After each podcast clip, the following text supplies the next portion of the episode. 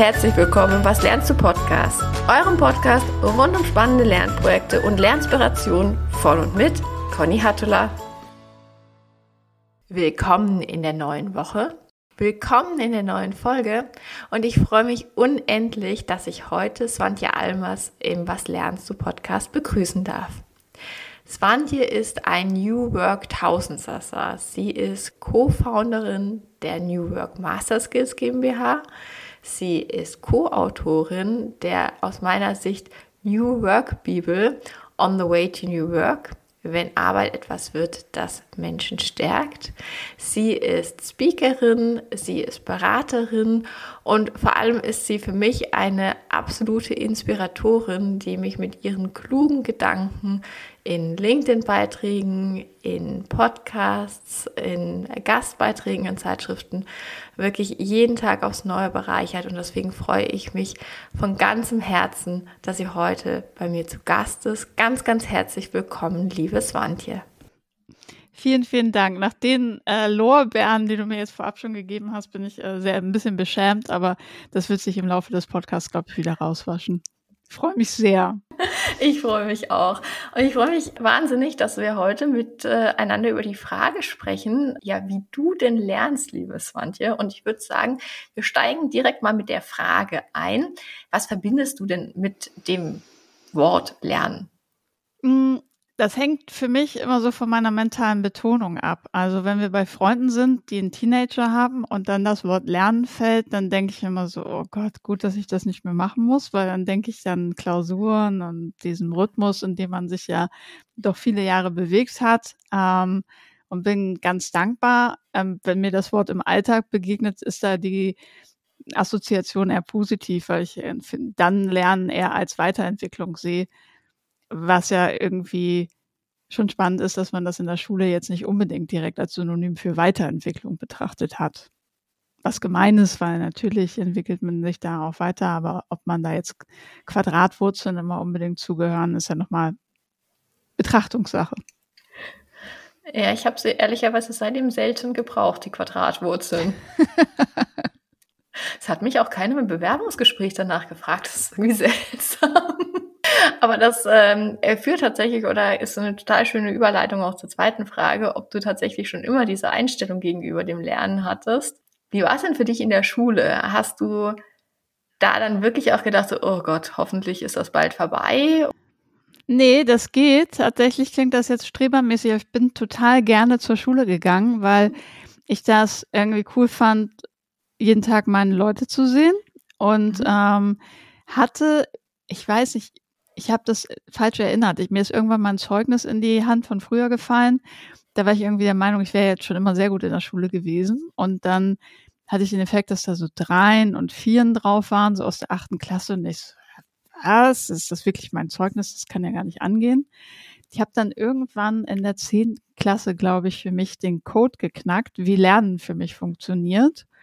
Und dann habe ich es immer noch nicht gerne gemacht. Also ich hätte schon auch lieber Fernsehen geguckt oder irgendwie mich mit meinen Freundinnen getroffen. Aber ich ähm, hatte irgendwie so eine Lernstrategie, die dann ganz gut zum schulischen System passte und später auch zum universitären, ähm, wo ich so mit einem guten Dranbleiben und so weiter echt äh, sehr gut durchgekommen bin. Ähm, habe mein Abitur mit 1,3 gemacht, mein Studium mit 1,4, aber jetzt nicht, weil mir das so weil ich so unfassbar gerne gelernt habe, sondern für mich dann so den Flow gefunden habe. Und deshalb ist es nicht so mega negativ konnotiert, aber ich hätte auch bis zum Schluss nicht Juhu geschrien, wenn es darum geht, sich wieder ein paar Stunden an den Schreibtisch zu setzen. Mhm, das verstehe ich, aber es hast du mir ehrlicherweise die Steilvorlage geliefert, dich zu fragen, was war denn die schulisch-universitäre Strategie dann, die so gut funktioniert hat? Mm, also, was ich irgendwann mal rausgefunden habe, ist, dass es total wertvoll ist, dran zu bleiben und nicht auf Durchzug zu schalten, bis dann wirklich irgendwie wieder eine Klausur oder eine Prüfung vor der Tür steht. Das heißt, ich habe, ähm, ich weiß gar nicht, ob ich das in der Schule schon so gemacht habe, aber in der Uni auf jeden Fall so meine Vorlesungen halt nachbereitet und habe mir eigentlich im Grunde da, wo das Wissen schon frisch war, dann immer so handschriftlich die Kernpunkte rausgeschrieben und dieses handschriftlich rausschreiben und super komprimieren.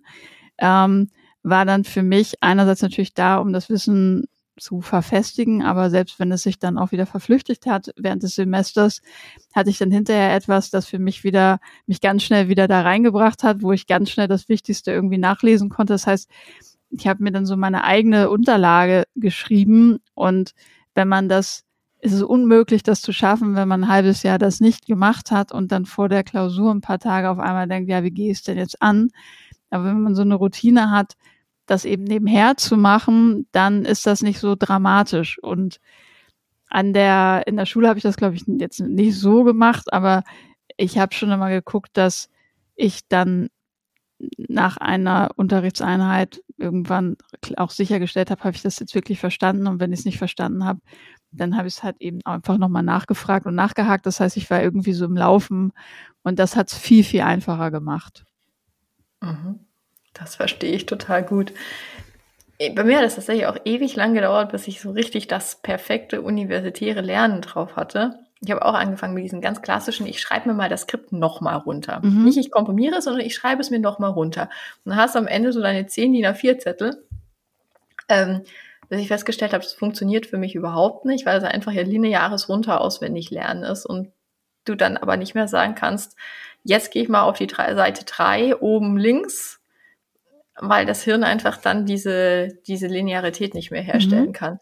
Und ich habe tatsächlich am Ende, so was für mich dann wirklich perfekt funktioniert hat, war die Skripten, das waren immer so zwei PowerPoint auf einer Seite, die habe ich mir dann, wenn wir fertig waren, einmal komplett durch den Kopierer gejagt, habe mir die danach einmal in der Mitte durchgekattet und dann hatte ich so überdimensionierte Karteikarten. Ach krass. Und die habe ich mir thematisch sozusagen zusammensortiert. Also in Psychologie war das dann zum Beispiel irgendwie die zehn Folien zu kognitiver Dissonanz beispielsweise. Und mit denen bin ich dann immer bei uns durch die Studentenbude durchgerannt und habe mir die einfach erzählt. Und dann hatte ich damit einfach diese Folie einmal visuell. Ich habe mir was dazu erzählt. Ähm, das heißt, ich kam auch nicht in die Verlegenheit, das Wort für Wort zu lernen. Mhm. Und äh, das hat extrem gut funktioniert. Ich hatte einen Vorteil, auch was das äh, Nacharbeiten angeht, den man vielleicht an der Stelle noch erwähnen kann. Ich habe eine fürchterliche ähm, Ausbildung vorher gemacht, die ich, also von der ich wirklich jeden Tag gehasst habe in der Sparkasse. Also nichts gegen Sparkassen natürlich und so, aber zu mir hatte es nicht gepasst. Mhm. Und ich hatte dann, hatte erlebt, wie das ist, wenn man halt einfach 40 Stunden Woche hat und wenn man dann brauchte morgens noch anderthalb Stunden zur Arbeit und abends zurück. Insofern ähm, äh, habe ich das Studieren als ein unfassbares Maß an Freiheit empfunden und hatte mhm. quasi so eine Art Disziplin schon irgendwie aus dem Job und dachte immer so, naja, ob ich mich jetzt, also wenn ich mich jetzt hier noch eine Stunde hinsetze und das nachbereite, ist halt auch einfach viel geiler, als in der Sparkasse zu stehen.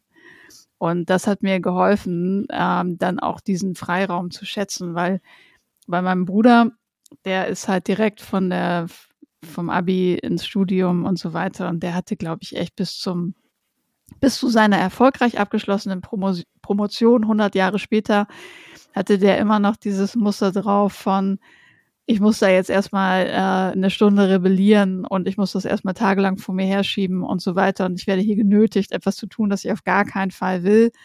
Ähm, das sind halt so Muster, die man so mitschleppt. Heute ist er Lehrer, witzigerweise. Also er hat auch dieses System einfach nie verlassen.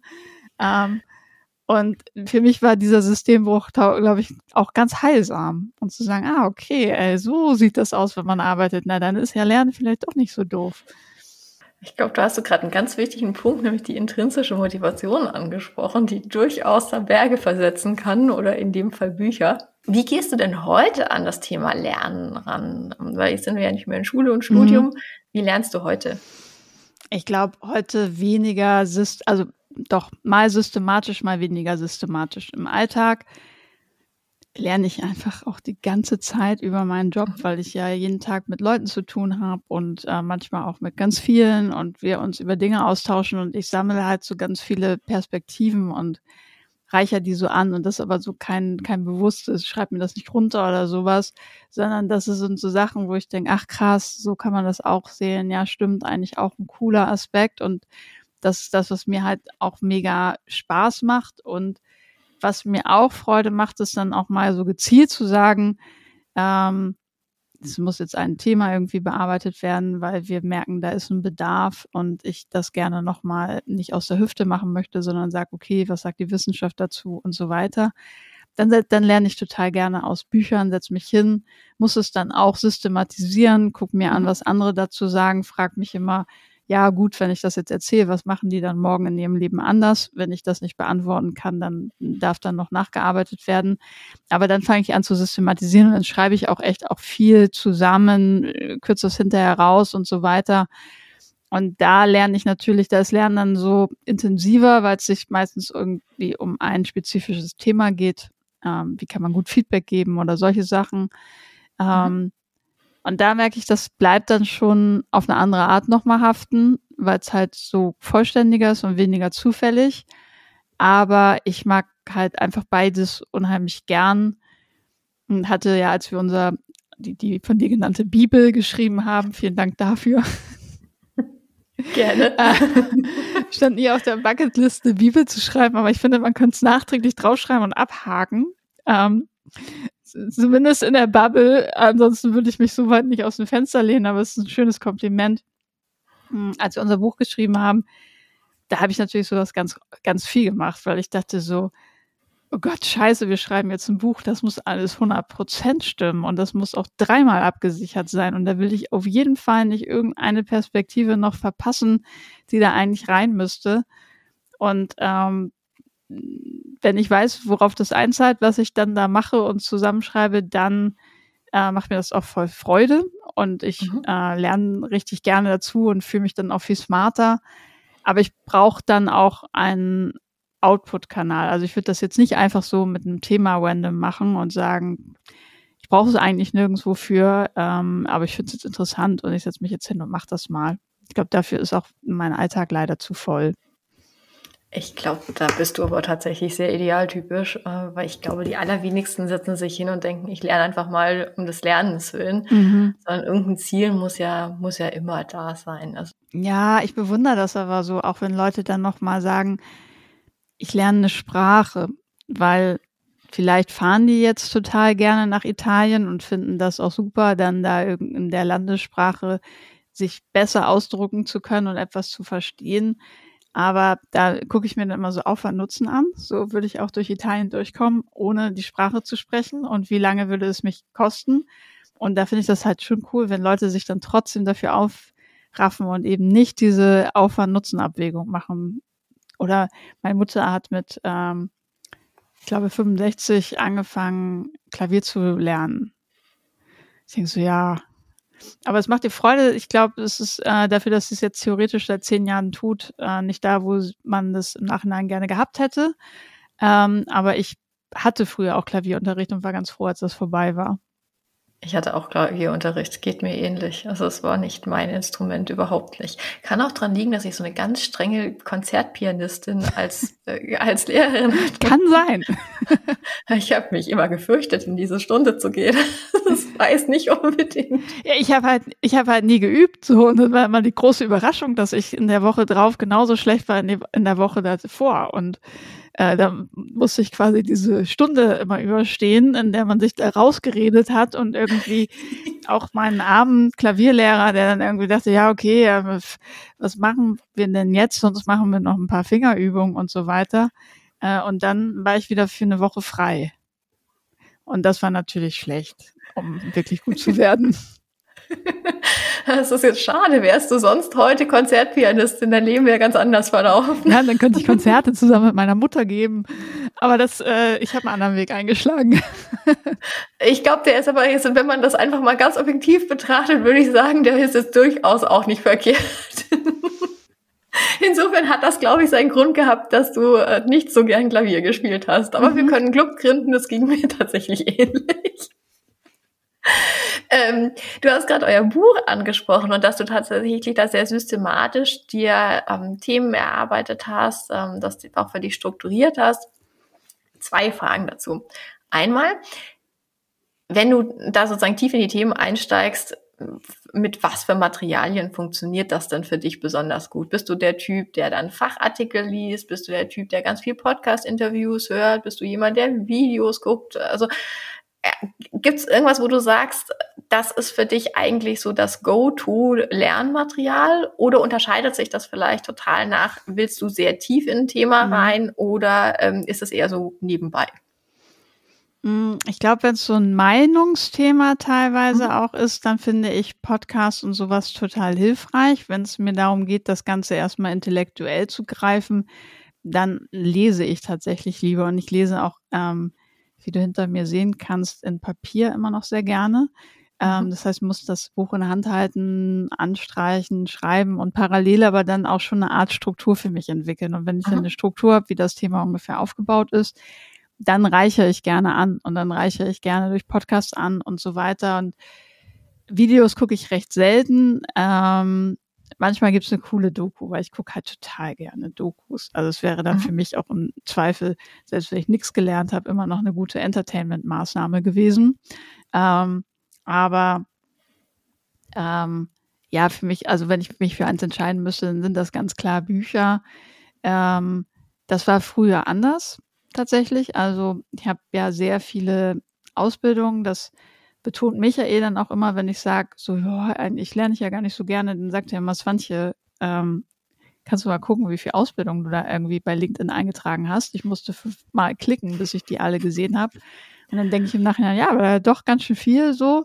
Und da bin ich wahnsinnig gerne in Trainings gegangen mhm. ähm, und äh, kam gar nicht, wäre gar nicht auf die Idee gekommen, mir ein Buch dazu zu kaufen. Und das ist heute eher anders. Also ich finde auch heute Trainings gut, aber es ist dann auch schwer, finde ich manchmal, ein Training zu finden, wo man sagt, das deckt jetzt genau das ab, was ich gerade brauche. Und äh, da will ich dann lange recherchieren und vor allen Dingen müsste ich dann ja auch warten, bis das Training stattfindet und sowas. Das ist ja dann für mich schon ein Roadblocker. Ähm, insofern fange ich dann erstmal an zu sagen, okay, ich kaufe mir jetzt ein Buch und ich arbeite mich da rein und so weiter. Mhm. Jetzt hast du mir die Frage tatsächlich äh, auch aus dem äh, Munde genommen, warum du glaubst, dass das heute anders ist, dass du nicht mehr so wahnsinnig gerne in sozusagen fertige Ausbildung gehst. Aber du hast ja gerade gesagt, äh, dann ist es nicht genau maßgeschneidert das, was du dir vorstellst und du müsstest warten, bis die Ausbildung anfängt. Ähm, also das heißt, du suchst dir heute dann eher das, was du wissen willst, aus verschiedenen Quellen selbst zusammen und, äh, und ja, und ich äh, muss dazu sagen, dass ich nicht immer überzeugt davon bin, dass das genau die richtige Haltung ist. Ähm, das ist halt das, was ich ganz oft mache, weil ich dann irgendwie mhm. denke, ich muss das jetzt aber irgendwie wissen. Und ich glaube, dass ich auch wieder viel mehr davon profitieren würde, wenn ich sage, so komm, du kannst ja das Buch lesen, aber such, geh doch einfach mal dahin und selbst wenn das Training halt irgendwie nur 70 Prozent meines vordergründigen Bedarfs abdeckt. Vielleicht sind die 30 Prozent eine Überraschung.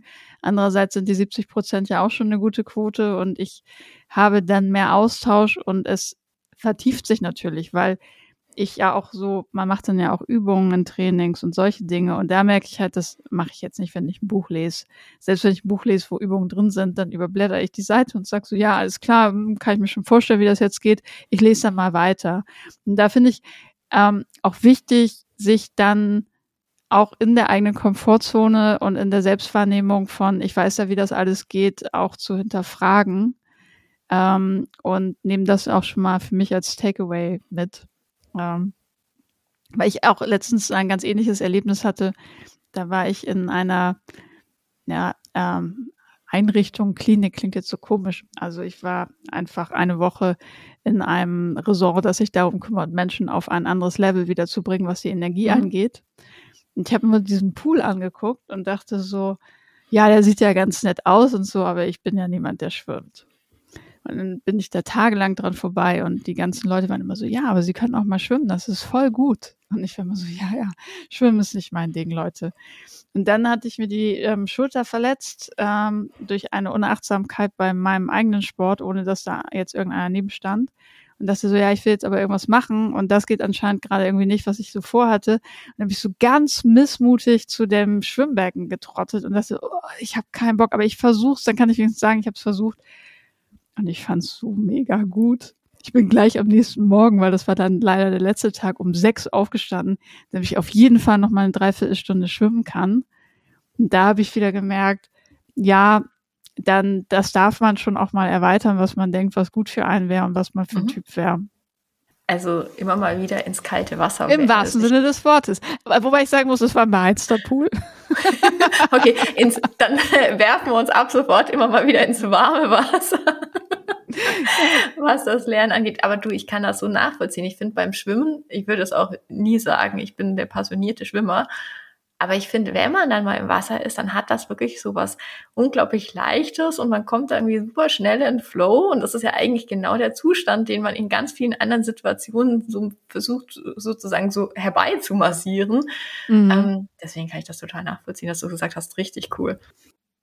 Wie ist das, wenn du also du hast ja durchaus, hast ja vorhin auch schon gesagt, einen super vollen Terminkalender und äh, dann hast du ganze Meeting-Tage, dann gibst du viele Trainings, äh, dann äh, musst du Podcast-Interviews geben, so wie so toll mit mir. Das ist ja, also sind ja einfach auch äh, wahnsinnig viele unterschiedliche Sachen. Wie, wie nimmst du dir denn Zeit zum Lernen? Hast du da irgendwie einen Hack, dass du sagst, ich habe irgendwie so meine persönliche Lernstunde, die ist irgendwie jeden Mittwoch um vier oder so? Ähm, nee, ich habe gerade überlegt, ob ich sage, so jemand wäre ich gerne, aber ich glaube, das ist gar nicht mein Ziel. Ähm, ich, erstmal lese ich eher am Wochenende, aber ich habe mhm. immer irgendein Buch am Laufen. Das ist auch mal ein Roman, das ist auch mal ein Fachbuch. Eigentlich habe ich sogar mehrere gleichzeitig, äh, mindestens immer irgendwas Fachliches und dann auch was, was zur Entspannung ist. Aber ich lese ganz gern am Wochenende, weil ich äh, lernen durfte, das habe ich auch gelernt, nicht mehr am Wochenende mhm. zu arbeiten. Und das war am Anfang eine ganz schöne Challenge, weil ich dachte immer so, ja, aber ich könnte doch jetzt auch was Sinnvolles machen und dann würde ich mich ja auch viel besser fühlen, ähm, weil ich das schon erledigt hätte. Und da hat mir halt Lesen geholfen, weil das war so, okay, es ist jetzt nicht, ich gucke jetzt nicht irgendwie auf dem Fernseher und ähm, äh, habe irgendwie etwas, das mich entspannt, das mir auch Spaß macht Dabei musste ich mir dann allerdings verbieten, mir nebenher noch Notizen zu machen und so weiter, sonst geht das auch schon wieder in so eine etwas anstrengendere Richtung. Das heißt, das mache ich am Wochenende ganz gerne und ich lese wirklich die Sachen, die mir Spaß machen. Und irgendein Learning kommt ähm, sowieso jedes Mal, wenn ich was gelesen habe, dabei rum oder irgendein neuer Gedanke. Und wenn ich so konzeptionell arbeite, so das die andere Art des Lernens, ich muss ein Thema irgendwie greifbar machen, dann nehme ich mir schon große Zeitblocker und dann reicht mir auch eine. Stunde mhm. nicht, weil dann, dann blocke ich mir auch wirklich mal einen halben Tag. Ähm, das darf ich ein paar Wochen im Voraus, das ist aber eh in meiner Routine zu gucken, was habe ich, wo sind welche Blocker mhm. machen, mhm. aber das macht mir dann auch Spaß, wenn ich da den Raum zu habe und wenn ich es in eine Stunde quetschen würde, dann verdaddel ich davon noch irgendwie 20 Prozent und dann ist eh nicht mehr genug Zeit. Das heißt, das ist die Art und ansonsten natürlich genau das, was ich vorhin beschrieben habe, ja im Grunde auch die ganze Zeit, so wenn ich mit mhm. Leuten rede, was ich auch mal unter Lernen subsumieren würde. Mhm. Ähm, du hast gerade gesagt, dass das sozusagen Vorausplanen der Blocker total in deiner Routine mhm. ist, dass du das eh machst, dass du da sehr strukturiert dran gehst schaffst du es dann auch wirklich? Also hältst du diese Blocker dann auch fix ein? Ähm ja, also zu 90 Prozent ja. Ähm, mhm. Das ist aber auch, weil ich mm, das seit zehn Jahren arbeite ich eben mit der Selbstmanagement-Methode und komme da einfach, weiß, dass mir das halt wahnsinnig hilft.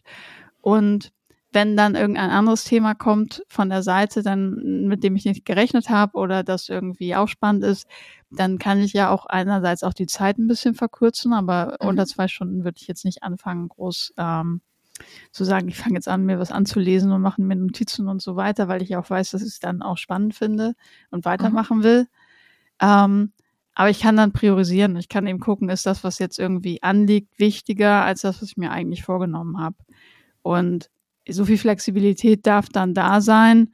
Ähm, aber ich weiß ja auch, habe ja die Blocker nicht zum Spaß da drin, sondern weil irgendwann irgendwas stehen muss. Mhm. Ähm, und das ja auch dann durchgeplant ist. Insofern ist es ja auch Bestandteil meines Jobs, das dann zu tun und wäre ja auch irgendwie dann ein bisschen verantwortungslos, wenn ich dann sage, ja, nee, ich habe lieber Mails gemacht und ich habe dann nochmal hier rumgedaddelt und einen LinkedIn-Post geschrieben in der Zeit, ist so toll, weil das wird mich dann ja woanders in Probleme bringen. Mhm. Also diese Art von Lernen hat ja, hat ja ein Ziel, das auch eine ganz klare Verankerung hat, weil ich irgendwo was angekündigt, versprochen habe oder ähm, mindestens mal in Aussicht gestellt habe, dass ich damit ähm, Erkenntnissen komme. Mhm.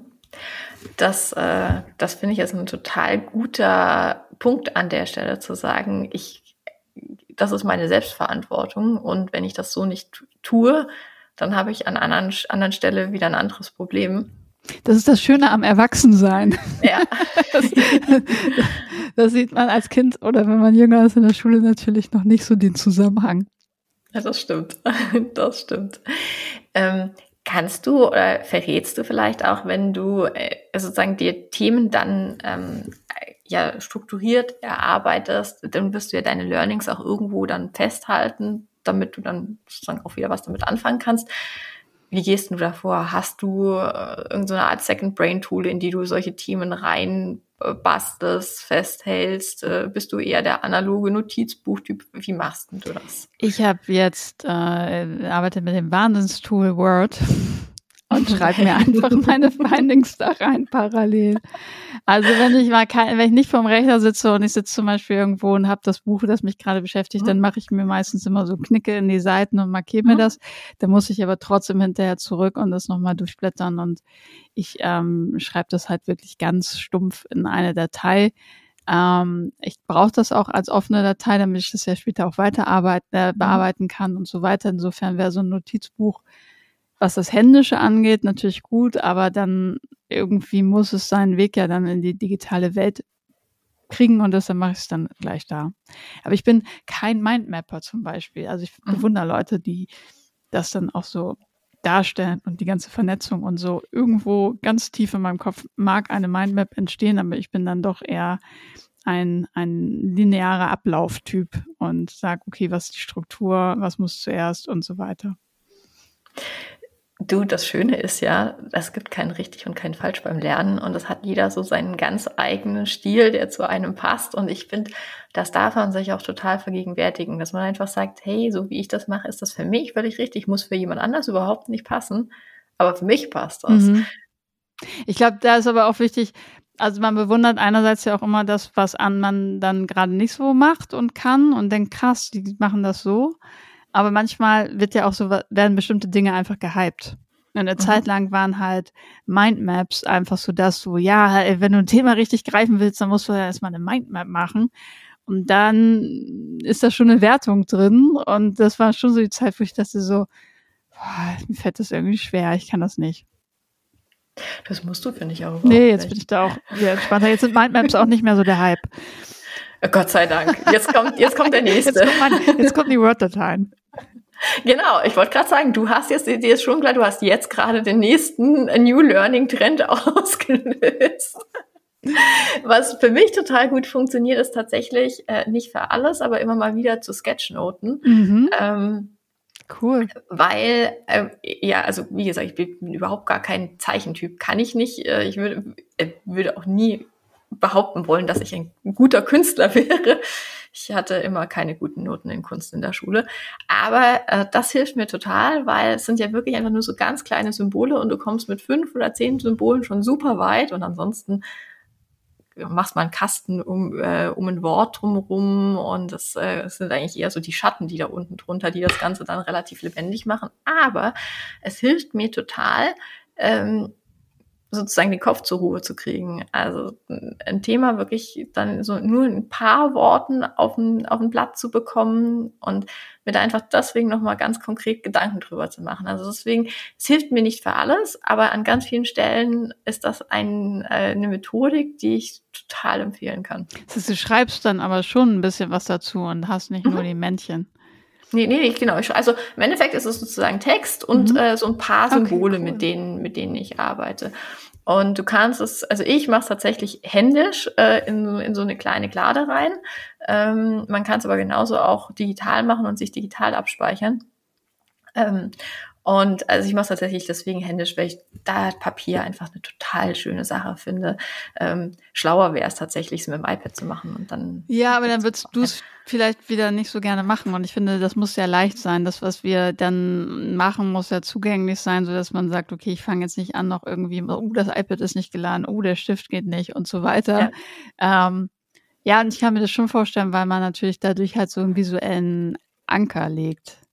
Ja. Also ich hatte das früher, wenn ich mir dann so meine Skripte geschrieben habe und dann habe ich irgendwo mal einen Kasten drum gemacht und dachte ich so, das stand in dem Kasten. Ich wusste dann vielleicht nicht mehr was, und ich weiß nicht, das waren noch, das waren fünf Punkte, die in dem Kasten mhm. standen.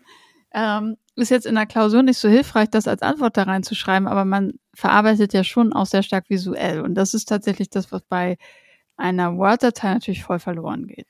Dann mhm. machst du ein bisschen Struktur mit Überschriften und so, aber ich bin voll dabei. Voll gut. Du, lass uns mal so in Richtung sozusagen Ende mhm. abbiegen. Ähm, ich arbeite ja tatsächlich immer total gern mit diesem Hashtag LearnSpiration. Ähm, und äh, meine damit tatsächlich alles, was irgendwie so ein bisschen inspiriert, äh, sich mit dem Thema zu beschäftigen oder was einen selbst inspiriert hat. Das kann ein Podcast sein, ein Artikel, ein Buch, das man in letzter Zeit gelesen hat. Hast du irgendeine Learnspiration, die du gerne teilen willst, wo du sagst, das hat mich einfach beeindruckt die letzte Zeit? Gerne. Also zu einer meiner wichtigsten Morgenroutinen gehört der Podcast Apokalypse und Filterkaffee von mhm. Mickey Beisenherz, weil man sich da mal so schön ein bisschen die Nachrichten erzählen lassen kann und Politik und es auch gleichzeitig sehr unterhaltsam ist. Ich glaube, das ist wichtig, weil sonst könnte ich ja auch den Deutschlandfunk morgens hören, der bestimmt auch sehr gut ist. Und was mich überrascht hat, ist vielleicht, dass ähm, äh, auch ein Buch, das zu einem Thema da war, wo ich dachte, da will ich eigentlich gar nichts drüber lernen. Ähm, das hat mir mein Geschäftspartner Michael kurz vor meiner Auszeit in die Hand gedrückt. Und zwar heißt dieses Buch Der Glukosetrick. Und dabei geht es darum, wie man sich äh, so ernährt, ähm, dass man möglichst wenig ähm, Zucker und damit dann auch Insulinspitzen im Körper hat und was das eigentlich alles ähm, anrichtet. Und ich dachte, ja, ein Buch über Ernährung, das hat mir gerade noch gefehlt, aber jetzt hat er es mir geschenkt, jetzt schlage ich es mal auf und habe dann festgestellt, das war so cool geschrieben und das hat so Spaß gemacht und das war so greifbar, ähm, dass man da auch mal wieder sieht, wie die Aufbereitung dann eben doch ähm, ganz viel entscheidet, weil man kann das sicherlich auch sehr trocken schreiben und wahrscheinlich gibt es diese Erkenntnisse irgendwo auch schon trocken niedergeschrieben das war für mich eine Überraschung. Das habe ich mittlerweile auch schon irgendwie bestimmt zehnmal empfohlen, weil ich es halt so eingängig finde. Und ähm, vielleicht als letztes ein Buch, das ich gerade lese, das finde ich sehr spannend. Das heißt Ganzen Rosé. Das ist letztes Jahr rausgekommen. Und da geht es um die konservativen Frauen in den USA und dass so mhm. viele Dinge, die man immer so voraussetzt, dass man sagt, so ja, der kleinste gemeinsame Nenner ist ja wohl Gleichberechtigung und äh, man muss ja ganz klar irgendwie gegen sexuellen Missbrauch vorgehen und die MeToo-Debatte äh, da genau das Richtige, was wir brauchen und solche Dinge. Ähm, dass es einfach eine Strömung gibt in den USA und natürlich dann auch, auch in Deutschland eben, nur das Buch bezieht sich auf die USA, wo ich gelernt habe, nee, es ist, ähm, gibt einfach eine andere Perspektive darauf. Und ähm, das Buch ist ein bisschen aufwendiger zu lesen, aber wahnsinnig spannend, weil das ist für mich genau dieses Perspektiven anreichern und mal was lesen, wo man nicht gedacht hätte, dass das noch ein Thema sein könnte. Also Ernährung oder konservative Frauen, die HörerInnen können sich entscheiden. Definitiv.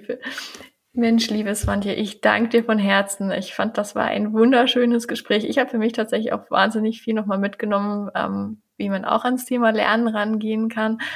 Und äh, ach, es war mir eine große Freude und ich gehe jetzt wirklich ganz beseelt aus unserem Gespräch raus. Ich genauso. Vielen, vielen Danke. Dank. Und ich werde dann auch mal wieder ein Training besuchen. Nein, das war jetzt an der Stelle nicht der Gedankengang, die dazu zu überreden. Nein, aber das habe ich ja, das habe ich ja voll mitgenommen, weil man ist ja dann doch ne, in so sehr in seiner Routine und denkt, man weiß das alles, kann das alles und weiß genau, wie man sich Themen erschließt und da immer mal wieder was auszuprobieren, ähm, finde ich wichtig und vor allen Dingen, wir geben Trainings bei uns. Ich finde es auch irgendwie komisch, wenn man dann sagt, ja, also ich mache das nicht mehr. Dazu muss ich allerdings sagen, ich kriege ja auch ganz viel mit, was die anderen TrainerInnen bei uns dann machen und ExpertInnen. Und da lerne ich natürlich ganz viel und nehme so passiv teil. Aber auch die aktive Rolle darf mal wieder geschärft werden. Dann wünsche ich dir ganz viel Spaß beim nächsten Training beziehungsweise bei der nächsten Weiterbildung. Und mhm. äh, ich freue mich, wenn wir das nächste Mal sprechen. Ich mich auch. Dankeschön. Ciao.